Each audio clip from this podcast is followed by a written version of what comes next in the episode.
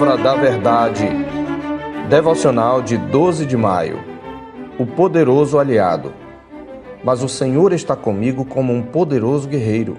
Por isso tropeçarão os meus perseguidores e não prevalecerão. Serão sobremodo envergonhados. E porque não se houveram sabiamente, sofrerão afronta perpétua que jamais se esquecerá. Jeremias 20, 11.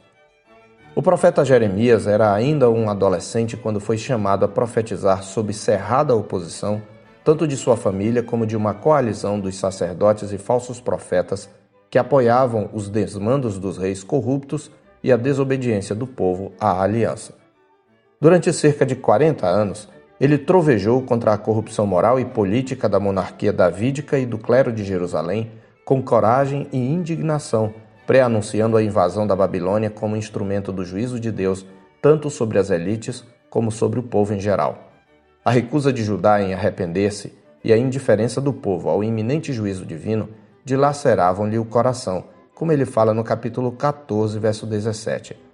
Pregando em tempos de apostasia, Jeremias enfrentou oposição e sofrimento vindos da própria casa do Senhor, de figuras proeminentes do seu povo. No capítulo 20, por exemplo, onde está inserido o texto da nossa meditação, o sacerdote Pazur, presidente do templo, feriu Jeremias e o meteu num tronco por um dia, conforme o verso 2. E dos versos 7 a 13 temos um lamento, no qual o profeta derrama sua queixa perante o Senhor. Vergado sob o peso acumulado da sentença pesada do Senhor sobre o seu povo, da angústia de ver a dureza do coração humano com lentes de aumento e das perseguições advindas do seu ministério, seu sofrimento algumas vezes tornou-se insuportável. Em sua crise, Jeremias expõe com franqueza sua fraqueza e até sua pecaminosidade. Não obstante, em meio à sua angústia, conforme o nosso texto, o profeta traz à memória o fato de que não está só. O Senhor está com ele como um poderoso guerreiro a garantir-lhe êxito. Esta verdade lhe dá certeza de que seus perseguidores tropeçarão e serão envergonhados. Por isso, mesmo em meio à tribulação e sofrimento por causa da palavra, ele louva, celebrando antecipadamente o livramento do Senhor, dizendo: Cantai ao Senhor, louvai ao Senhor, pois livrou a alma do necessitado das mãos dos malfeitores. No verso 13. Ao louvor, no entanto, segue-se outro lamento. No auge da crise deflagrada pelo justo juízo do Senhor sobre a nação, pela rebeldia do povo e pela oposição em razão de sua pregação, Jeremias chega a amaldiçoar o dia em que nasceu, desejando nunca ter saído do ventre materno, dos versos 14 a 18. Não era para menos. O profeta viu antecipadamente o que mais tarde presenciaria, a destruição que viria sobre Jerusalém, além de ser perseguido pelo povo a quem queria salvar da destruição.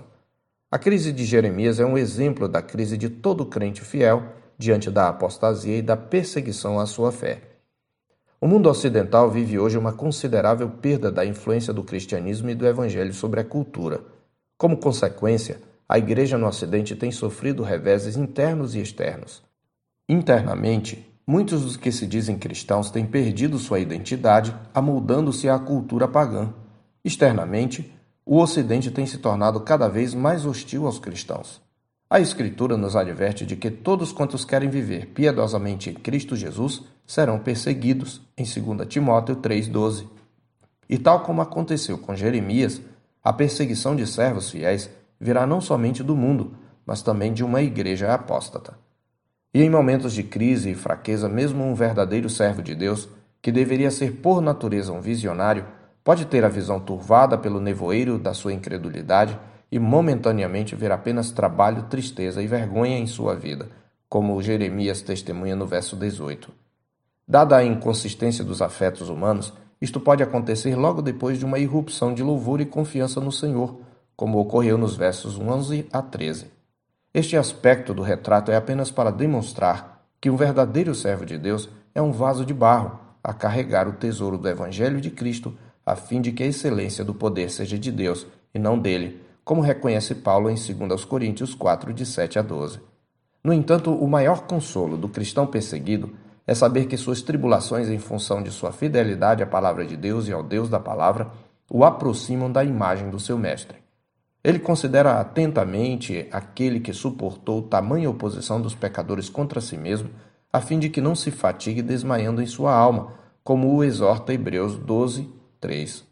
Mais do que isso, o consolo daqueles que sofrem por causa de sua fé é saber que os sofrimentos do seu Mestre, como o perfeito servo do Senhor, cuja imagem eles refletem quando sofrem à mão dos ímpios, além de infinitamente maior, foi redentor, pois ao sofrer, ele carregou em seu corpo sobre o madeiro os nossos pecados, para que nós, mortos para os pecados, vivamos para a justiça.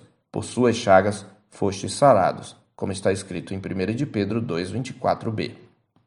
Além disso, naquilo que nosso Senhor sofreu nos dias da sua carne, como perfeito servo do Senhor, ele se tornou poderoso para socorrer os que são tentados, conforme Hebreus 2:18. Sim, ele se compadece de nós em nossas tribulações, porque conhece as nossas fraquezas, pois ele foi tentado em todas as coisas à nossa semelhança, mas sem pecado, como está escrito em Hebreus 4:15b.